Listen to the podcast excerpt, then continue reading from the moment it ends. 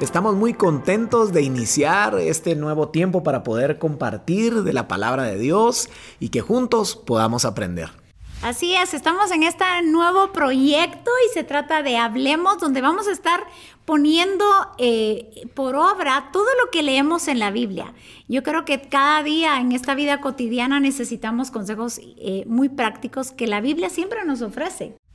Yo estaba meditando y, quería compartir esto. Eh, a veces no sabemos lo que nos va a tocar vivir, lo que, lo que tenemos que afrontar muchas veces en nuestro diario vivir y no podemos escoger a veces qué nos va a tocar vivir hoy, pero lo que sí podemos escoger es con qué actitud lo vamos a afrontar, con qué actitud lo vamos a vivir.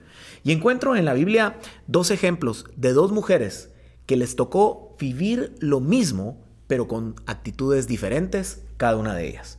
Y eso lo encuentro acá en Juan capítulo 11 y verso 21. Marta le dice, y Marta dijo a Jesús, Señor, si hubieses estado aquí, mi hermano no habría muerto. ¿Cuántos conocemos de la historia de Lázaro? Marta estaba desesperada y lo primero que le dice a Jesús es, si hubieras estado aquí, mi hermana no habría muerto. Lo primero que le intenta decir, Jesús, tú eres el culpable de esto. Tú tienes la culpa de no haber estado aquí cuando mi hermano murió. Lo que no sabía es los planes que Jesús tenía para su vida. Era una actitud realmente, yo creo que pensó eso, dijo. Si hubieras estado aquí, mi hermano no habría muerto. Creo que es inevitable que nosotros pensemos. Lo que sí podemos hacer es llevar nuestros pensamientos a la voluntad de Dios. Porque a veces lo primero que pensamos es algo negativo, porque pasó esto, porque sucedió esto, porque hoy me está tocando vivir esto. En lugar de revisar la actitud con la que debemos de afrontar lo que estamos viviendo. Entonces nuestros, es inevitable no pensar.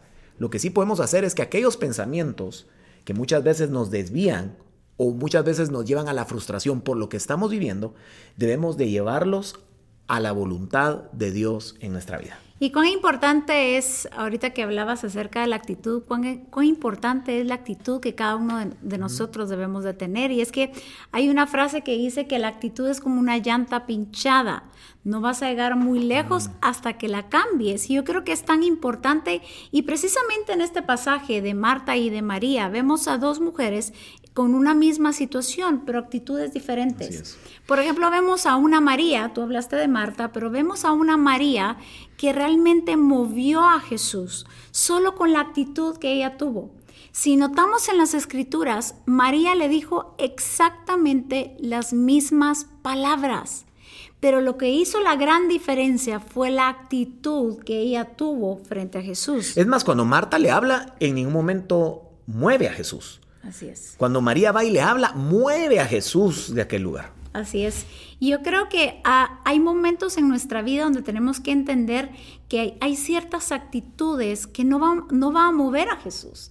Pero también hay ciertas acciones que mueven el corazón de Jesús. Y ese es el caso de María. María le dijo exactamente lo que pensaba, pero lo que le dijo fue las mismas palabras, pero a la par había una actitud, una acción de rendición. Cuán importante es que nos rindamos delante de Dios. Y yo creo que ella mostró una actitud de humildad. Así es. Porque en eso se basa la humildad.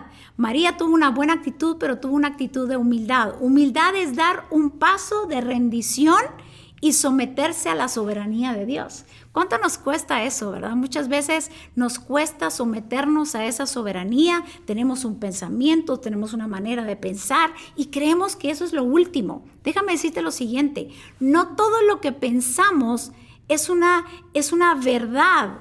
No todo lo que pensamos es lo que es, así es, no, simplemente. O muchas veces lo que pensamos es una realidad de lo que estamos viviendo. Así es. Pero no es una verdad de la palabra de Dios y la verdad debe prevalecer sobre la realidad que muchas veces nos toca vivir. Así es. Entonces, eh, María de verdad que lo que ella hizo fue rendir sus pensamientos. Lo que le dijo a Jesús fue lo siguiente.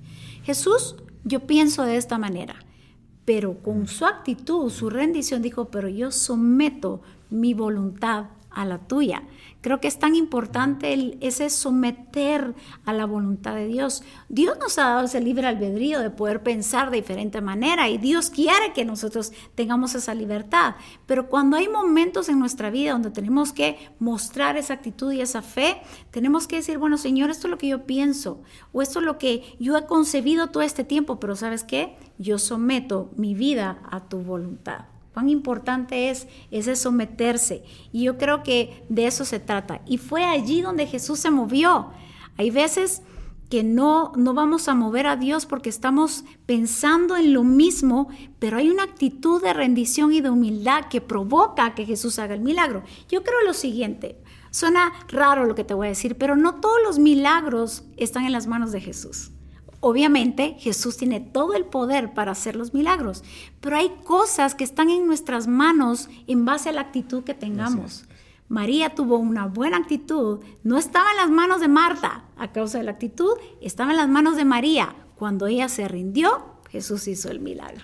Así que espero que esta palabra los haya bendecido, al igual que a nosotros también nos desafía y que recordemos cada día que nuestros pensamientos muchas veces nos pueden engañar y únicamente nos van a permitir ver la realidad, pero la realidad no es la verdad que Dios tiene para nuestra vida. Así que debemos de someter esos pensamientos que son una realidad a la verdad de Jesús en nuestras vidas. Esperamos que haya sido de bendición este tiempo. Así es, y que pongamos por obra eh, lo que estamos aprendiendo, lo que estamos meditando.